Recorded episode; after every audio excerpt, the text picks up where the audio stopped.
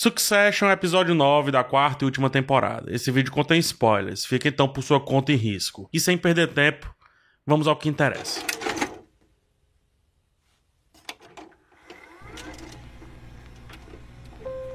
Imagine-se um intruso no enterro de Logan Roy. O que, que você iria buscar? O que seus olhares iriam tentar captar? Os discursos ou as expressões, o detalhe da mão ou um panorama, o todo, o plano aberto, vai. Depende da pessoa. E ciente disso, a câmera desse episódio, os planos propostos são completos. Contam por si só uma grande história para além do fabuloso texto e das atuações. Fotografia e montagem não fogem em nenhum momento de mostrar as reações ao que é dito. É como se, de fato, e eu digo isso mais uma vez, nós estivéssemos lá de penetras, intrusos naquele meio que não nos pertence. Há todo um episódio por debaixo desse episódio que é talvez mais fantástico ainda do que foi mostrado.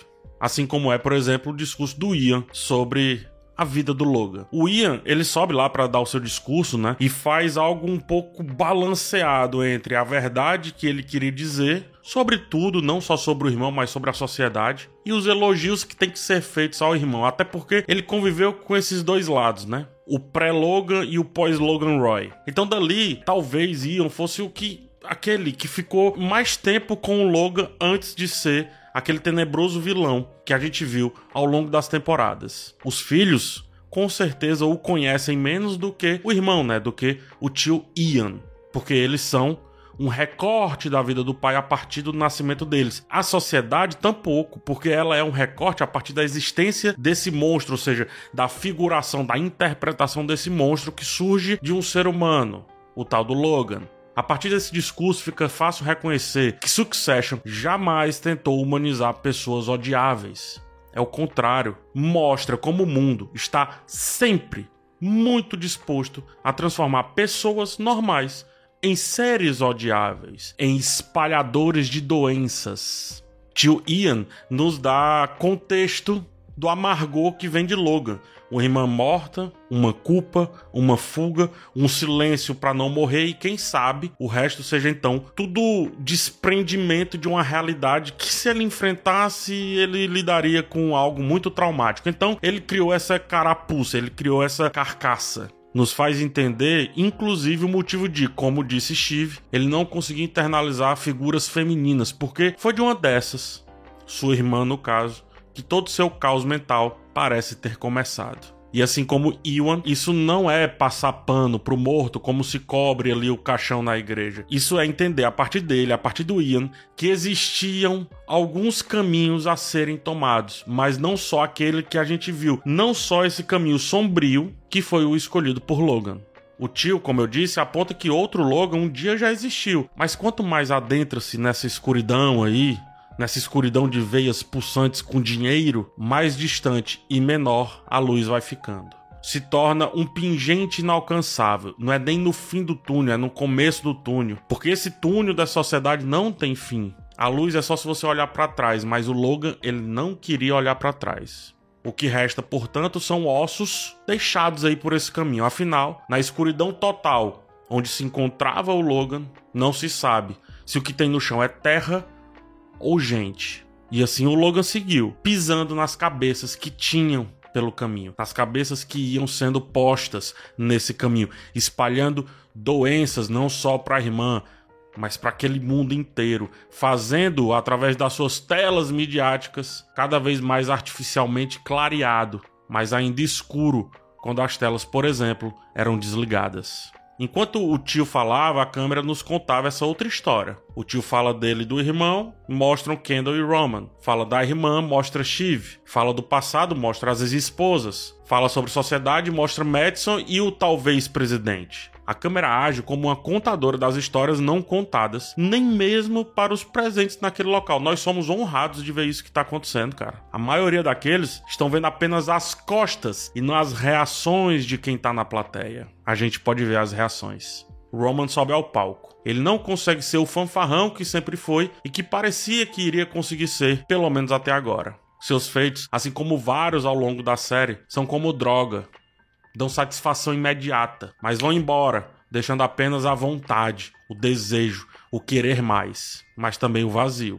Eleger um presidente fajuto no episódio passado durou quase nada, durou uma pedra de crack. Parecia que tinha altivez, mas definhou em dor e sofrimento, definhou com a verdade colocada à sua frente. Conforme eu havia adiantado, como ele se demonstrava cada vez mais saliente com suas piadas, que eram mais fugas, eram mais esconderijos do que qualquer coisa, o menino ia quebrar e quebrou. Mas junto com Iwan, perceba, foi o discurso mais verdadeiro de todos. Podemos tirá-lo dali, ele chora. Nesse momento, percebemos um menino que cresceu tão rápido mas tão rápido, e à sombra de tantas sombras que não podia chorar no porão do navio. Porque os submarinos inimigos poderiam perceber. E eu não estou falando do Logan, eu estou falando do Roman. Porque os submarinos inimigos, nesse caso, eram os próprios irmãos, a sociedade, o conforto que lhe foi dado e, sobretudo, o próprio pai, que utilizava, queria a presença de todos, mas se Roman viesse, bastava. Ele aplicava naquele menino ali todos os sentimentos bons e ruins que tinha para com todos os outros irmãos.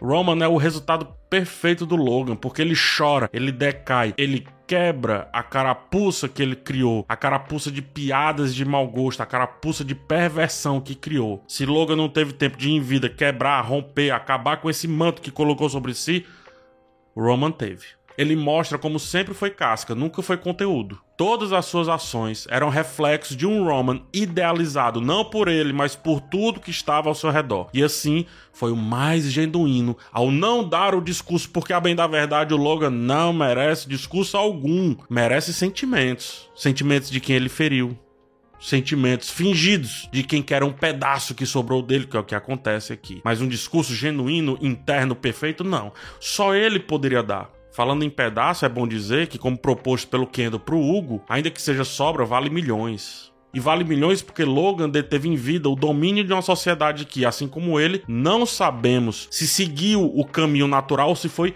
forjada. Ao que conta Ewan, Logan foi uma mentira vivida por ele mesmo, assim como o Roman foi uma mentira vivida até lá, até aquele momento. Se da mentira só se sai o quê? Mentira? Se Logan forjou essa sociedade como a gente está vendo ali, frívola, fingida, espetacularizada, quem garante que não foi, portanto, fruto de uma grande mentira também?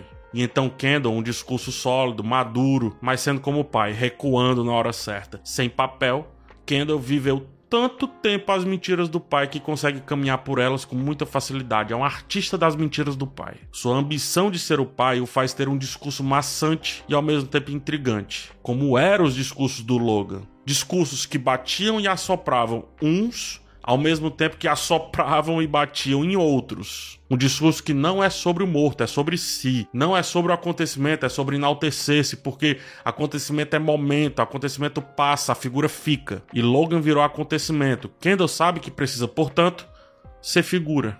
Shiv de todos ali talvez seja a que menos entendeu o pai. Ou talvez entendeu como o pai queria que ela o entendesse. Ao passo que Logan não conseguiu colocar mulheres dentro da sua cabeça, sofria mais a sua filha, que além de todas as dores de ser uma filha de um, de um Roy, de um Logan da vida, teve todas as dores de ser uma das figuras femininas de Logan. É somado.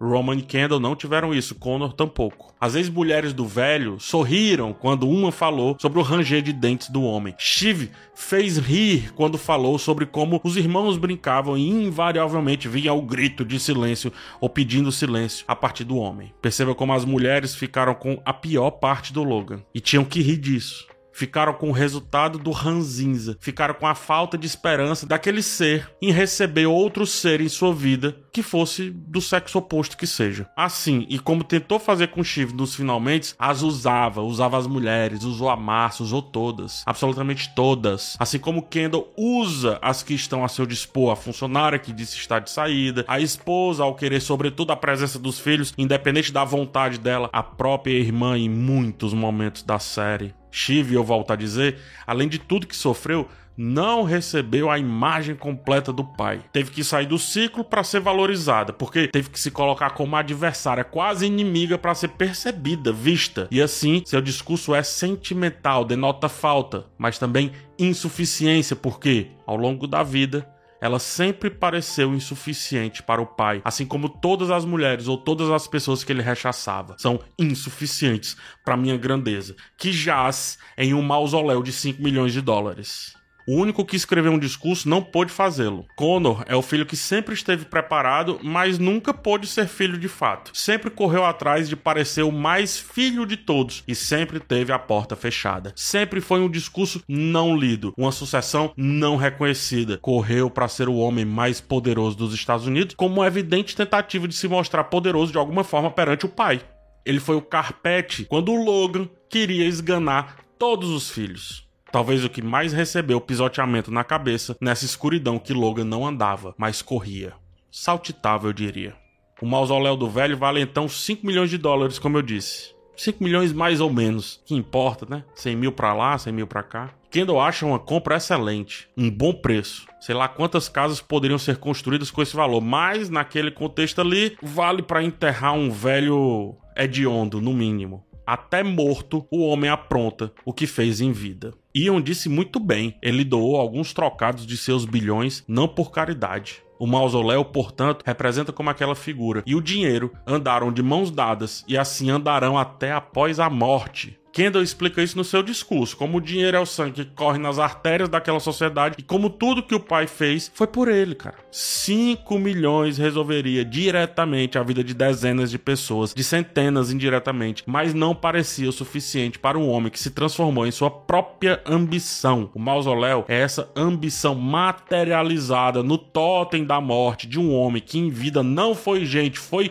bicho, foi monstro. É o centro do labirinto que atrai todos os demais para perto desse minotauro. É o local não de descanso do Logan, mas de cansaço dos Roy para sempre, que sempre, sempre serão atraídos ali para aquele local, para aquela figura, para aquela pessoa, para aquele homem. E isso sem entender aquele homem por completo. Inclusive, todos já têm o seu lugar cativo lá, ao lado de Logan. Eles sempre serão penduricalho, chaveiro do homem. É isso que eles não entendem. E como se não bastasse, Logan também deixou um mausoléu gigante na sociedade. Tão logo que o enterro se dissipa, a política retoma. O presidente é bajulado e faz pouco do que recebe. Madison aponta para a fluidez que se precisa ter em uma sociedade materialista como aquela e promete um CEO americano, mas não promete alguém como um CEO, ou seja, não promete uma Chive, por exemplo, promete um CEO americano. Usa Chive a seu prazer, assim como Logan fez, tá? Aprende com ela, observa tudo e prepara a sua tacada final, que no futuro a gente conversa. O único que pode, ou melhor, os únicos que podem destruir aquele lastro deixado por Logan, talvez seja o Madison e o talvez presidente dos Estados Unidos. O problema é que, em uma sociedade onde o dinheiro é o sangue, os desejos são as sinapses cerebrais e desejo vindo de pessoas já preparadas para serem monstros, como os dois aqui em questão, nada mais é do que outro lastro de destruição. Kendall seria um Logan 2.0, como vem sendo já, inclusive nesse discurso. Roman não tem capacidade alguma. É um Logan menos um. Shiv, apesar dos pesares, é sensata demais e quem sabe traria outra perspectiva para aquela família, para aquela sociedade. Portanto, essa sociedade não a merece. Merece Madison e merece também um presidente louco. Merece um Greg que vai alucinadamente de bicicleta porque seu superior mandou. Merece Logans e não Iwans. Merece caos e não paz porque foi uma sociedade que aceitou a escuridão. Enquanto se oferecem a beber o sangue dessas artérias, o dinheiro, enquanto forem vampiros desse dinheiro, vampiros de si mesmos, nenhuma nota de sensatez poderá definir o futuro ali colocado nesse contexto. Succession não pode, eles não estão prontos, porque mesmo morto, um homem consegue manipular todos, consegue ter uma casa mais cara do que 10, 20 ou 30 pessoas, consegue colocar seus pés de joelhos todos que querem um pedaço dele, do menor que for, mas querem um pedaço, querem a sobra, consegue, sobretudo, continuar destruindo psicologicamente os filhos e fazendo sorrir a partir do seu pior lado aqueles que tentaram de alguma maneira amá-lo. Seja filho, seja ex-mulher. Aquela sociedade não merece uma sucessão, merece mais Logans. Até que se toque que são eles quem fabricam os seus próprios monstros, os seus próprios Logans. São eles quem, ao final, tentam humanizar esses monstros, contar histórias floreadas, bonitinhas, em vez de rechaçar o discurso, chorar e pedir uma água. São eles quem alimentam-se das migalhas, são eles quem fazem os humanos se tornarem esses monstros. São eles, aquela sociedade que finge não entender Logan, como os filhos não entendem também, mas ao mesmo tempo criam um discurso bonito, criam os mitos, criam os seus deuses. Os seus deuses humanos aí, meio humanos, meu Deus, seja lá o que for. São eles, aquela sociedade lá, cara, que gostam dessa figura, adoram a história dessa figura. Porque sem aquela figura, sangrarão o sangue escolhido, o dinheiro, até o fim. E aí definharão vazios, completamente vazios, cheios de sentimentos no peito, ódio, raiva, alegria até contentamento, pode ser, mas com bolso leve. E aí naquela sociedade, bolso leve não conta.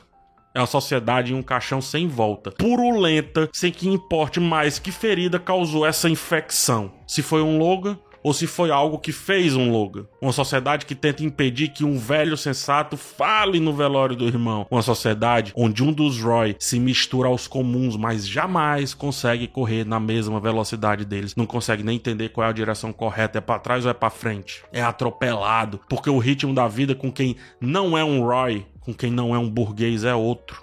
É mais rápido, pois vive-se com menos tempo. É mais bruto, pois vive-se com menos conforto. Roman desceu aos mortais para entender como meio humano que é, além das suas dores, que existem ali muitas outras deixadas pelo legado do seu pai e agora pelo legado deles mesmos. A questão é, ele conseguirá entender essa sensação? Eu duvido, porque quem anda muito tempo com a escuridão esquece o prazer que é ter a luz tocando a sua retina e a sua pele. Roman não sabe o que é luz porque viveu à sombra da maior escuridão que a gente viu nessa série. Não só Roman, mas todos que a gente viu nesse episódio.